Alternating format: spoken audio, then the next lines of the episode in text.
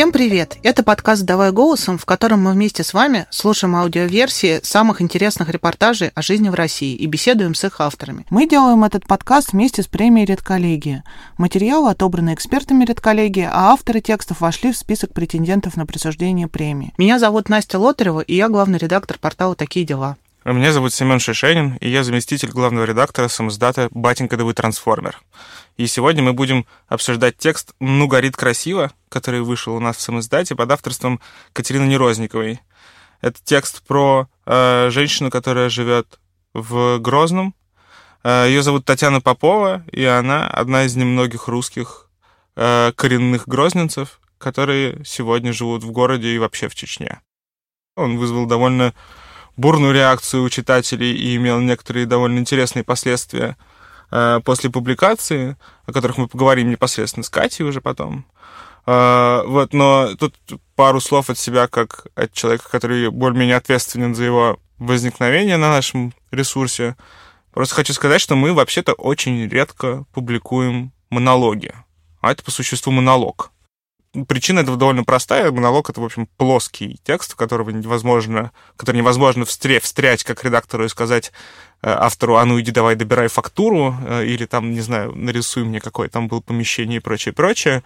Это вещь, которая более-менее готовая, и э, э, какой-то как-то исхитриться с ним и перестроить его — обычно невозможно, и поэтому кажется, что создать для него добавочную стоимость тоже невозможно. Но с этим текстом совершенно не было такой необходимости.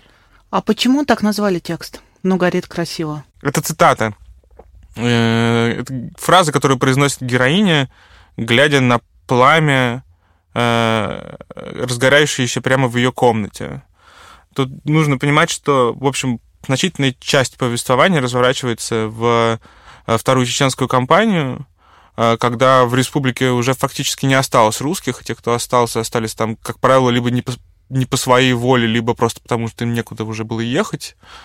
Вот, и э, реалии, которые Татьяна описывает в своем монологе, э, они в какой-то момент действительно вводят в ступор э, и, читателя, и понятно, что э, э, самого героя. И вот эта фраза Э, как такая, что ли, метафора посттравматического синдрома, когда ты смотришь на то, как сгорает твой мир у тебя перед глазами, и все, что ты можешь сказать, это то, что пламя красиво горит про это, и не испытываешь уже даже э, ни чувства угрозы собственной жизни, ни инстинктивного желания немедленно потушить пожар, а просто сидишь и смотришь. Это, кажется, то, что... Э, да, в общем, почти вся страна, наверное, испытывала, глядя на то, что происходит. Э, в это время. И я, надо сказать, тоже не очень люблю монологи, но по другой причине. Обычно сложно верифицировать события, которые там описываются, ну, потому что мы видим только одну точку зрения человека, который произносит монолог. Но конкретно в этом тексте меня это не очень смущает, да и вообще практически не смущает, потому что мне кажется, что этот текст о войне как таковой а, совершенно неважно, где она происходит. Ну, то есть важно, но не важно. И о том, как человек находится внутри вот этого самого красивого горения, и э, не может ни пошевелиться, ни сделать что-то. Его влечет этим огромным огнем войны. И это текст про огромное внутреннее одиночество. Она, героиня Татьяна, говорит, что э, больше всего в своей жизни она боялась одиночества. И получается так, что всю свою жизнь она в этом одиночестве находилась и находится в нем до сих пор. Ну, давай не будем, не будем отдавать сразу всю фактуру. Лучше э, послушаем текст прямо сейчас. Э, он для нас нетипично маленький, мы предпочитаем текст в районе 30 тысяч знаков, а в этом, кажется, 20 небольшим. А, вот. Но это довольно мощный монолог, который... Слушаем текст Катерины Нерозниковой «Ну, горит красиво».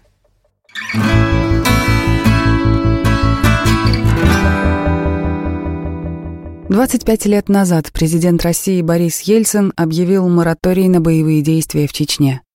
Официально первая кампания кончится только 4 месяца спустя, но к началу мая большая часть разрушений уже произошла. Республику покинули десятки тысяч беженцев, и большинство из тех, кто не имел чеченского происхождения, так и не вернулись. Татьяна Попова, уроженка Грозного, свой дом не оставила. Татьяне скоро 50. До пенсии еще далеко, но она постоянно говорит о себе, что уже бабка. Татьяна действительно выглядит старше своих лет. Маленькая худая женщина, она ходит в поношенных платьях и старых куртках, кожа на лице и руках у нее давно приобрела сероватый оттенок. Одежду она часто берет в храме Михаила Архангела. Там есть небольшая комнатка, где складывают вещи для нуждающихся. У Татьяны много седых волос, хотя их практически не видно. Косынку она не снимает даже дома. В Чечне, где Татьяна родилась, выросла и живет до сих пор, носить косынку женщине было принято всегда. По дому Татьяна ходит в резиновых тапках. Это самая популярная обувь у взрослых чеченских женщин. В них ходят дома, во дворе и на улицу. Таких тапок у Татьяны две пары. Одна для дома, другая для улицы. И когда она выходит встречать гостей, то первую пару не снимает, просто продевает ноги во вторые тапки и так и ходит по двору в двух парах сразу. С Татьяной мы знакомы несколько лет, и каждый раз при встрече она рассказывает про своих котов. Сейчас у нее постоянно живет одна кошка, маленькая, как котенок, и вечно беременная. Скоро она снова родит котят и будет прятать их во дворе у сарая. Был еще кот, но давно не приходил. Сдох, наверное. Когда тепло, мы сидим с Татьяной и ее сыном Витей во дворе, когда прохладно на маленькой кухне в доме. Кухня тесная, вчетвером уместиться сложно. Инвалидное кресло, на котором сидит Витя, занимает много места. Татьяна живет на участке, который когда-то получили ее бабушка и дед. После депортации Войнахов 1944 года государство начало политику заселения земель представителями других национальностей. Кого-то переселяли в дома, а кто-то получал землю и возможность строиться. В этот период в Чечню переехала бабушка Татьяны. Ее муж, казак из чеченской станицы, получил в Грозном землю, где они с женой построили дом. Частные дома с участками, как у Татьяны, занимают очень большую часть города, местами это целые районы. Танин район в народе называется Карпинка. Выглядит он, конечно, уж не так, как в годы, когда сюда переехала бабушка Татьяны. Дома здесь сейчас солидные, в основном из кирпича. Участки огорожены высокими заборами с железными воротами, какие очень популярны на Кавказе.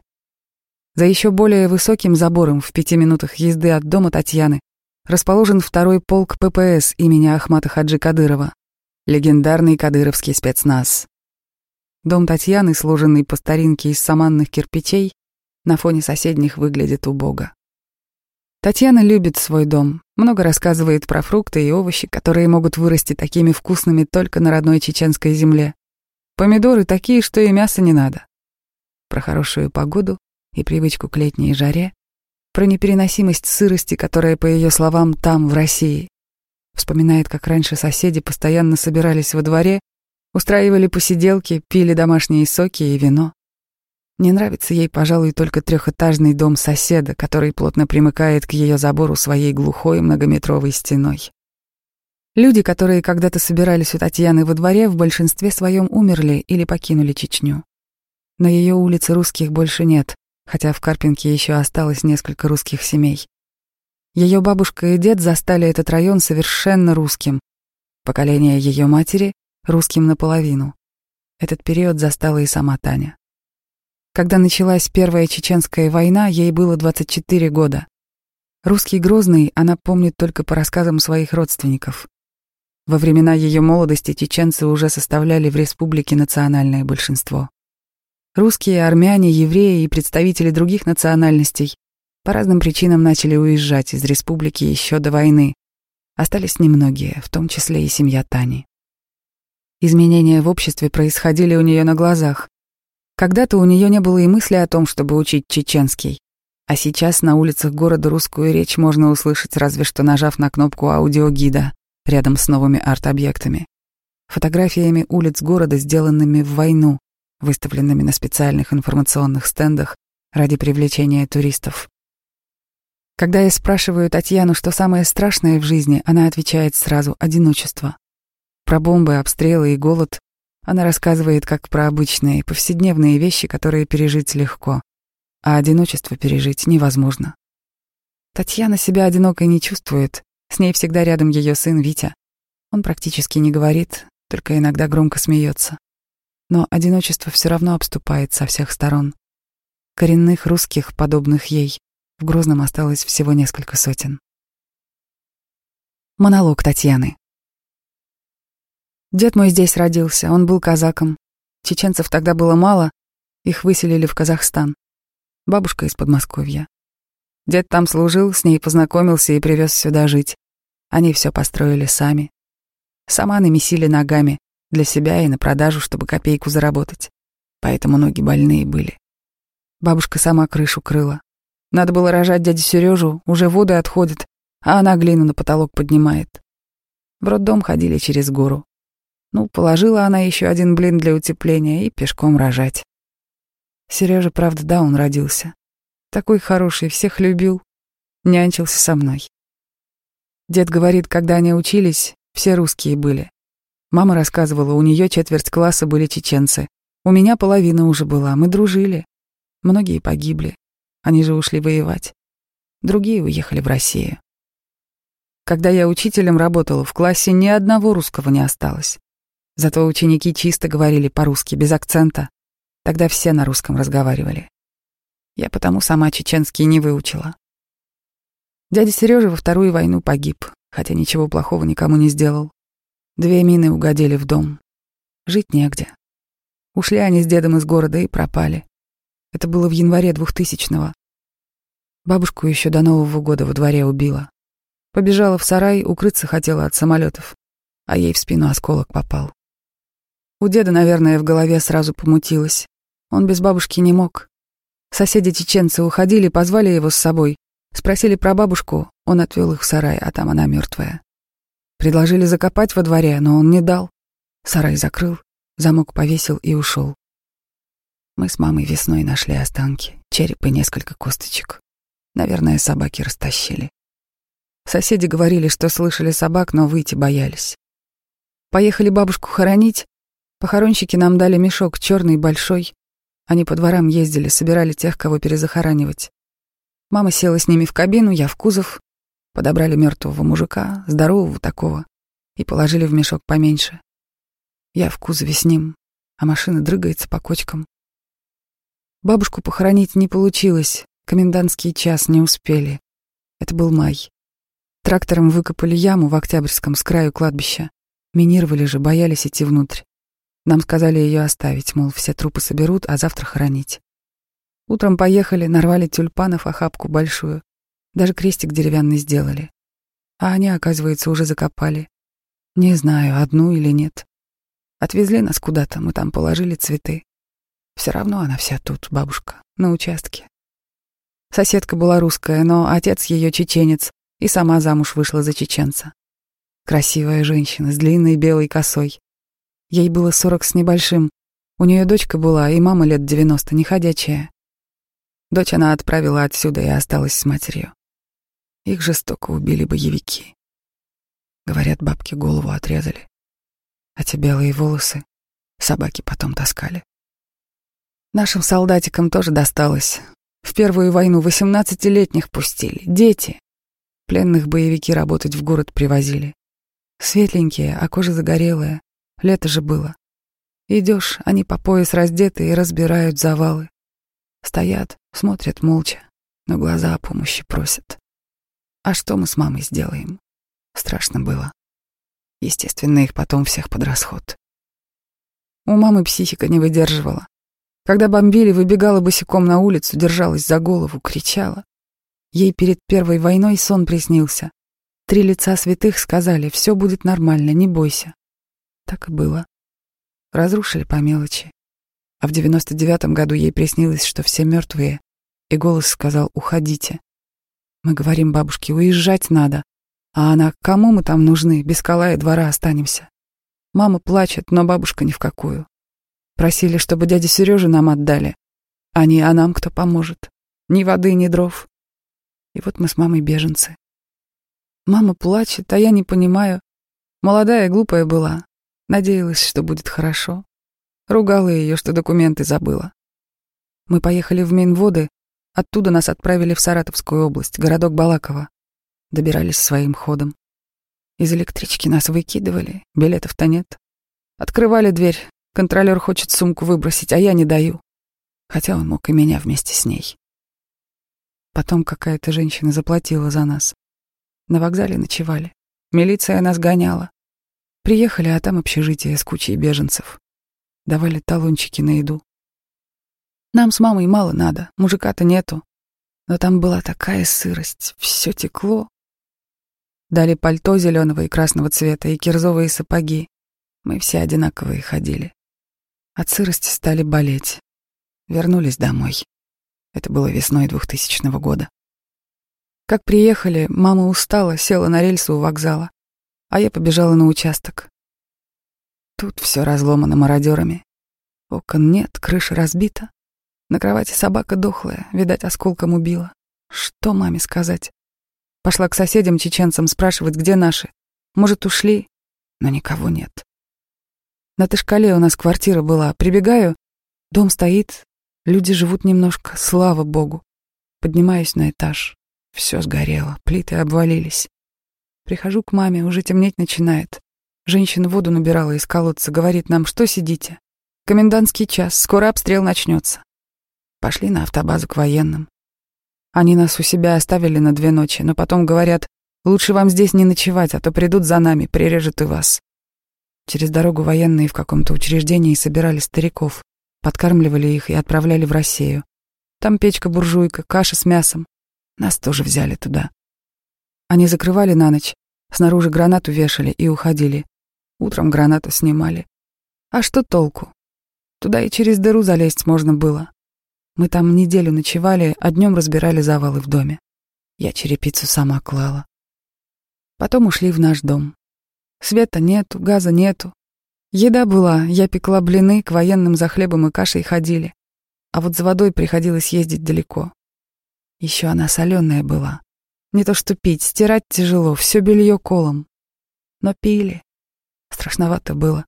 Собаки прибегали ночью, а на окнах клеенка, что там ее порвать. Мама как умерла. Вроде ходит, ест, но желания к жизни нет. Я ее ругала, плакала, умоляла, но она не могла гибель родителей пережить. Говорила ей, а я? Что я буду делать одна? В сентябре устроилась в одиннадцатую школу.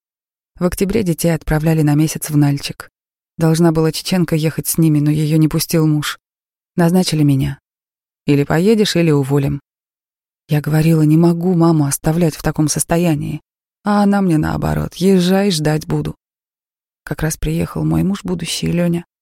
Он у нас и так до двух часов сидел каждый день. Я попросила присматривать за ней. В Нальчике я ни дня не провела спокойно, мучилась от предчувствия. Письмо маме написала. Она его всем читала, держала у сердца. Я просила сменщицу присмотреть за детьми, чтобы съездить домой хотя бы на ночь но она отказалась. Оставалось пять дней всего. Вызывают нас и говорят, что умерла мама чья-то. Я поняла все. Закричала. Потом ничего не помню. Меня, оказывается, в машину посадили. Деньги кидали, сумку собрали. Привезли в Грозный. Выходит навстречу Леня и друг его Рахман, чеченец. Они уже маму обмыли, положили на дверь, снятую из туалета, надели платье, платок повязали. Я сидела два дня около нее. Зеркало подставляла, вдруг летаргический сон. Когда вынесли во двор, пришли со школы соболезновать. Они мне и сказали, что мама повесилась. Я поворачиваюсь, бегу, развязываю ей платок. Тетя Нина говорила потом, что я побелела, как стена. Думала, двоих хранить будем. Дальше у меня как затмение, провал в памяти. Как хранили, поминали, не помню. Стала как дурная. Ходила по городу. Выстрелы, комендантский час, не замечала. Лёня выбегал искать. Говорят, я на работу ходила, не помню. Тетя Нина рассказывала, что я селедку ела, а я рыбу не ем после того, как подавилась в детстве. Помню из тех дней одно, как мы сидим на кровати, а на столе лампа керосиновая. Мы молчим, а лампа упала. Пол загорелся, а мы смотрим втроем, как зомби. Ленька опомнился первый, стал тушить, а я не поняла ничего. Ну, горит. Красиво. Муж меня с рождения знает, у нас 14 лет разница. Он с дедом общался, я дружила с его племянницей. Она его боялась, он ее брил наголо, когда баловалась.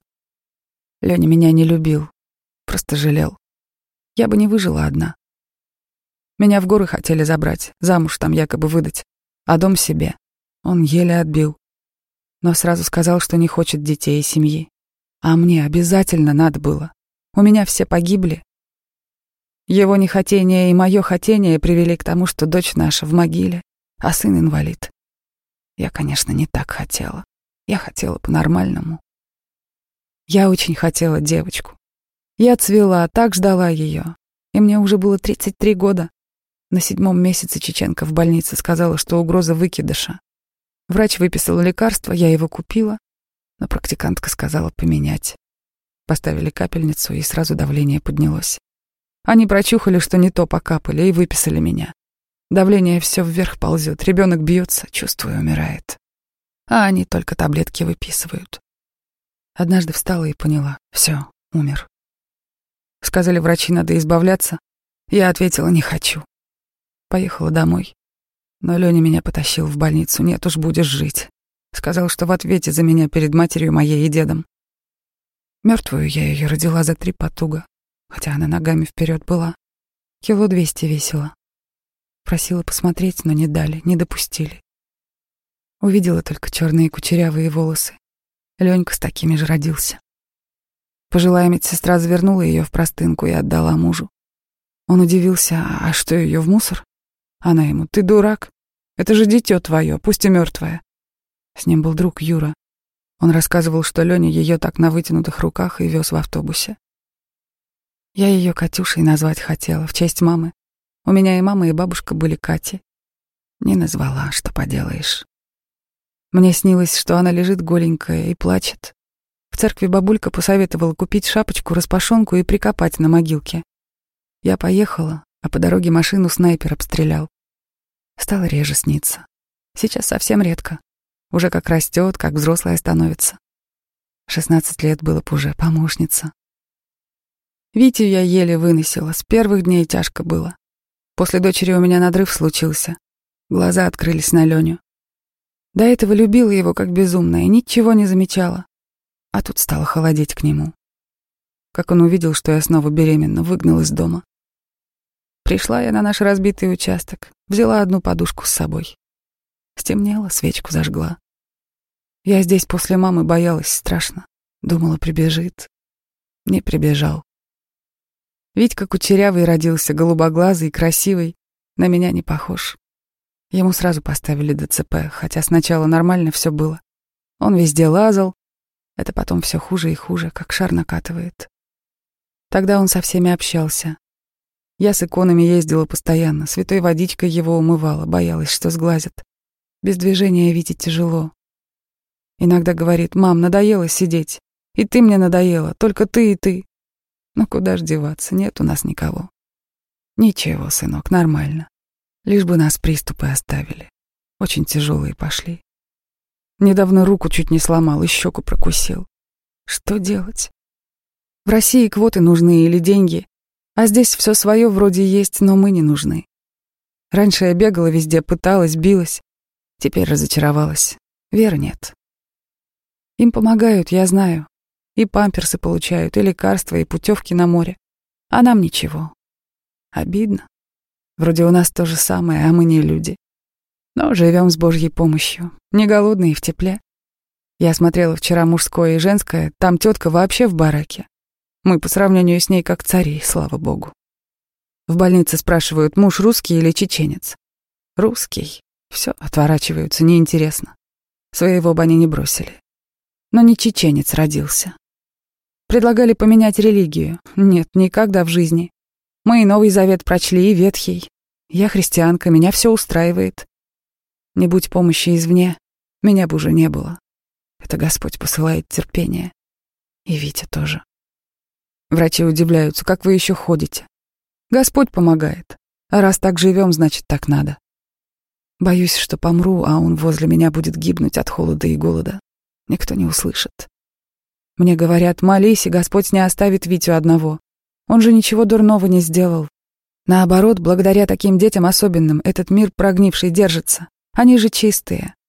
Он меня учит. Витя всякую козявочку любит, радуется всему. Ведь на земле есть все для рая. Живи и радуйся. Чеченцы спрашивают, вы приезжая? Я говорю, ваша, коренная. И чего, в войну тут были? Да, представляете? Удивляются. А чего удивляться? Что здесь русских не было? Приезжие не знают подноготную. Что сказали, в то и верят. У нас на показухе все держится. Копнешь, а там другое. Гостеприимство кавказское, шашлык-машлык, все такие добрые. А во время войны русским-то бошки отрезали, дома забирали за бесценок. Понахапали жилья. Да и сейчас не дают нормальную цену. Говорят, ну ты же знаешь, мы задорого не можем. Чего тут сидишь? Или мотайте отсюда, или сдыхайте. Я им мешаю. Но я борюсь, живу. Мне нравится наш участок, я выросла тут. Помидоры вкусные, таких не купишь. Человеку так мало надо во время войны. Поесть хотя бы раз в день, чтобы не падали бомбы и чтобы одиночества не было. Я всю жизнь боялась одна остаться. Для меня это пытка. Если бы кто-то был рядом, муж, мама, я бы другая была. Пустота, сердце каменеет. Я могу стать жестокой. Все потому, что одна. Молю только, чтобы с ума не сойти. Телевизор, хотя и грех, но он же мне людей живых заменяет. И Витя стимулирует. Если б не он, легла бы и не встала. «Мама, хочешь, не хочешь, болит, не болит, иди». Раньше я выходила во двор и кричала, когда соседей не было. Сейчас уже неудобно орать. Прибегут еще, подумают, что с ума сошла. Хотя никто не придет. Я живых не боюсь, мертвых не боюсь. Только одиночество. Вот чеченцы ценят родственников. Это хорошо. Седьмая вода на киселе, а помогут. У нас русских наоборот. Чем дальше, тем роднее. У меня есть родственники, никто знаться не хочет. Даже поговорить просто.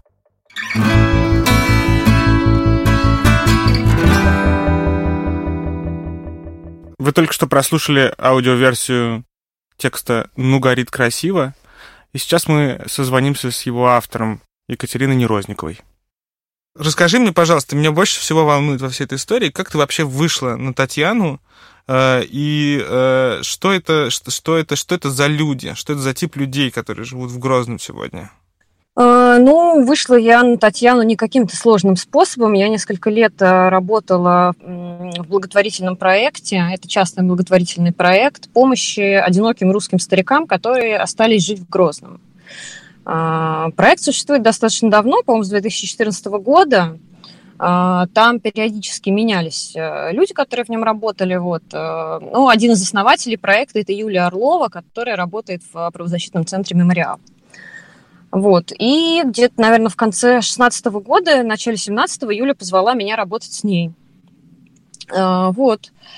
А, собственно, так мы познакомились с Таней. Таня не очень вписывается в а, общую как бы, выборку людей, с которыми мы работали, потому что, как я уже сказала, это пожилые люди. Одинокие пожилые люди, русские, которые остались в Грозном.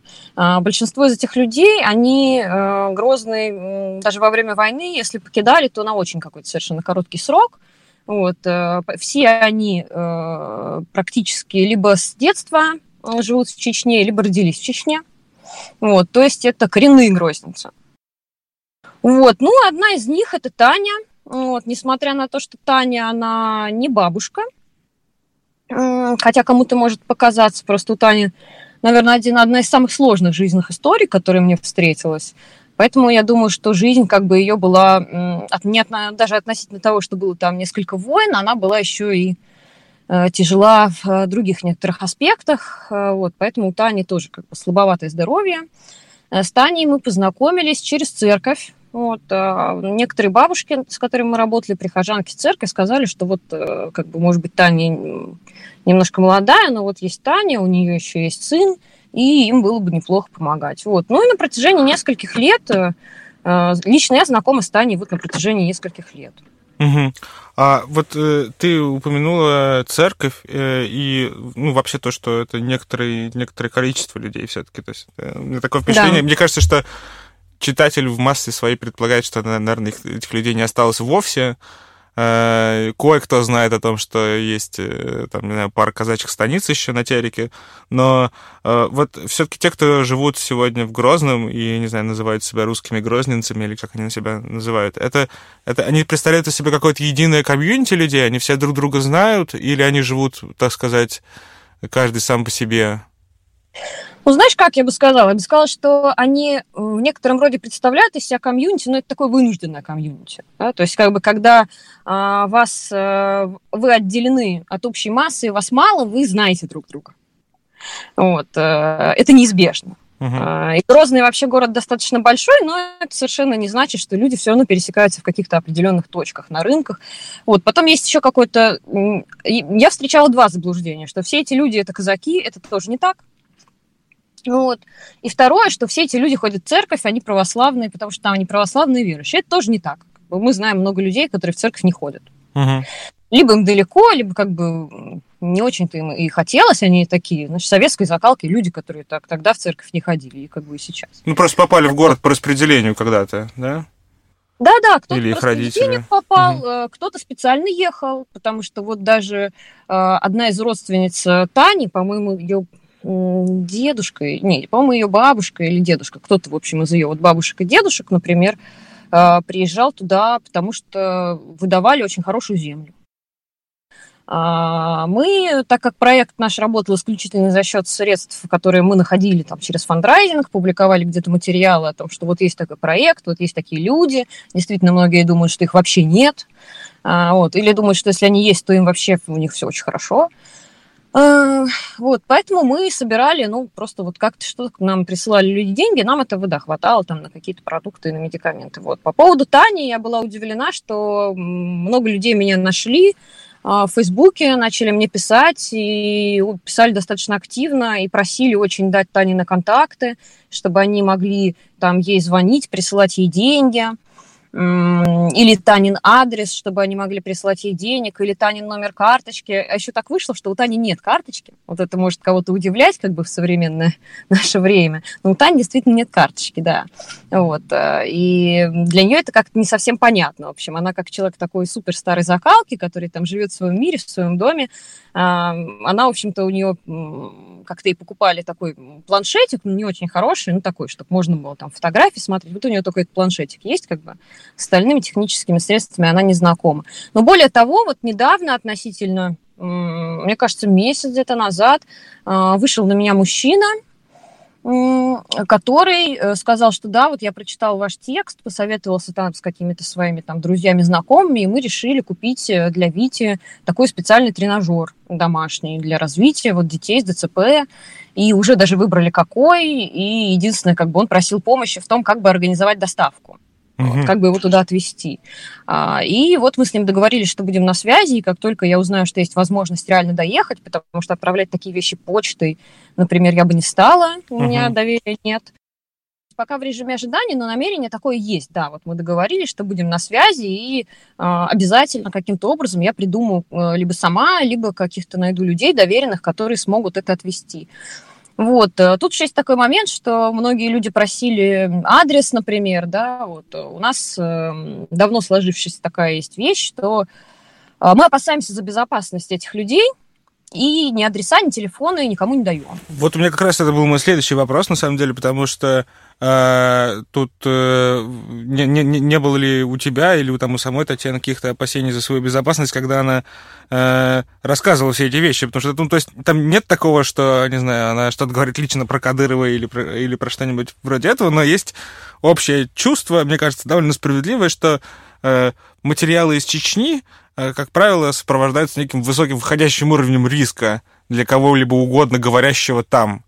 Э, ну, безусловно, это правда. И, да, так и есть.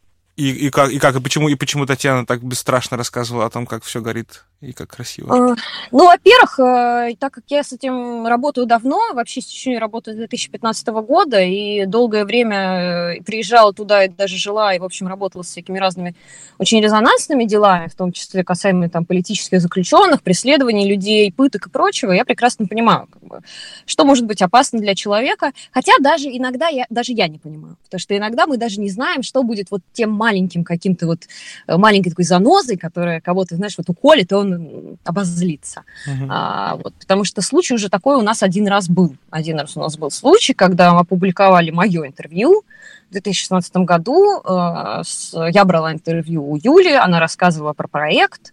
Э, это было абсолютно вегетарианское, я бы так сказала, интервью, просто что, ну вот да, вот есть люди, вот тут мы помогли, вот тут мы помогли провести свет. И это интервью откликнулось очень нехорошо, что даже, значит, э, есть э, в Чечне есть омбудсмен такой вот человек по правам человека, человек по правам человека, Нурдин Ухажиев, он даже написал, э, его пресс-служба написала большое такое письмо, которое всем разослали, где написали, что Екатерина Нерозникова своим материалом пытается разжечь ненависть между народами. Вот. И помимо этого еще какие-то странные люди звонили и пытались выпытать адреса, в общем, этих подопечных и говорили, что мы не верим вам, что они есть, дайте нам адреса, мы придем посмотрим. Кать, а ты ездишь э, уже не первый год э, и наблюдаешь жизнь русских в Чечне не первый год. Что-то меняется вообще? В какую сторону? Я могу сказать тебе только, что они умирают, и все. Потому что они, ну, в основном этот контингент пожилой, он умирает, да. Вот. Э, конечно, это, это не значит, что русские в Чечне, просто тут очень важный вопрос, кого мы называем русскими? Что это вообще такое? Да, это хороший вопрос, расскажи. Ну, вот э, тут мнение может быть разное, да, у людей, как бы. Э, я, например, встречала один раз э, оператора с чеченского телевидения, которого звали Дима, и он такой, в общем, очень классического такого русского типажа, который долго мне рассказывал, как он пришел к осознанию того, что он чеченец. Вот, такое бывает. Чеченственность усвоенная. Ну да, он как бы решил, что он принял для себя, вот, что он чеченец. Вот. Кто такой русский тоже, как бы, тут вопрос. А, ну, для многих это, в общем, есть разные мнения, я так считаю. Лично мое мнение, никому его не навязываю, что это принятие некого культурного кода, да, вот ты с ним живешь, вот. Например, у меня много разных родственников. У меня дедушка украинец один, там одна бабушка немка, но я считаю себя русской. Да? Вот. И одна из важных частей это все-таки для очень многих людей, для меня, может, не так сильно это важно, для многих важно, это отношение твое к религии. Да? Вот, э, кто ты, православный ты, мусульманин ты, э, иудей, как бы вот это тоже как-то влияет. Вот. Э, это я к тому, что если, э, если мы берем русских и хотим узнать, э, живут ли там русские, которые вот считают себя русскими, национальные, которые, которые при этом православные, которые при этом ходят в церковь, их будет достаточно мало именно в самом Грозном. По станицам, ну, тут сложнее как бы немножко, потому что станица Чечня вообще очень большая республика, там все очень разбросано, и детального изучения, вот так вот, чтобы ходить прям по домам считать, не делал никто уже на Украине давно. Делает что-то Росстат, но я лично э, не верю ему и считаю, что именно это как бы все основания, ему не верю. Угу. Вот, в основном те русские, которые сейчас в Чечне находятся, из молодого поколения. Это те, кто приезжает, э, это в основном либо ФСБшники, либо военные. Угу. Вот. Э, они, конечно, э, очень классно в этом плане помогают официальной политике в плане того, что, смотрите, у нас много русских, потому что они приходят в храм в Грозном на праздники, и всегда можно сфотографировать, что там, вау, на Пасху там собралось 250 человек. Но на самом деле они там не живут на постоянной основе. ну, поэтому, конечно, конечно. Поэтому сложно считать, что они чеченцы. Ну, в смысле, живут они в Чечне. Абсолютно. Да, они абсолютно, как по моему мнению, не могут входить в выборку тех людей, которые живут в Чечне. Потому что если... Э, я тогда тоже в них вхожу. Да? Я 9 месяцев прожила в Чечне. Ну, меня можно вписать? Я считаю, нет. А, возможно, Росстат считает, что да. Спасибо большое. С нами была Катерина Нерозникова. Спасибо большое, Катя. Автор текста «Ну, горит красиво».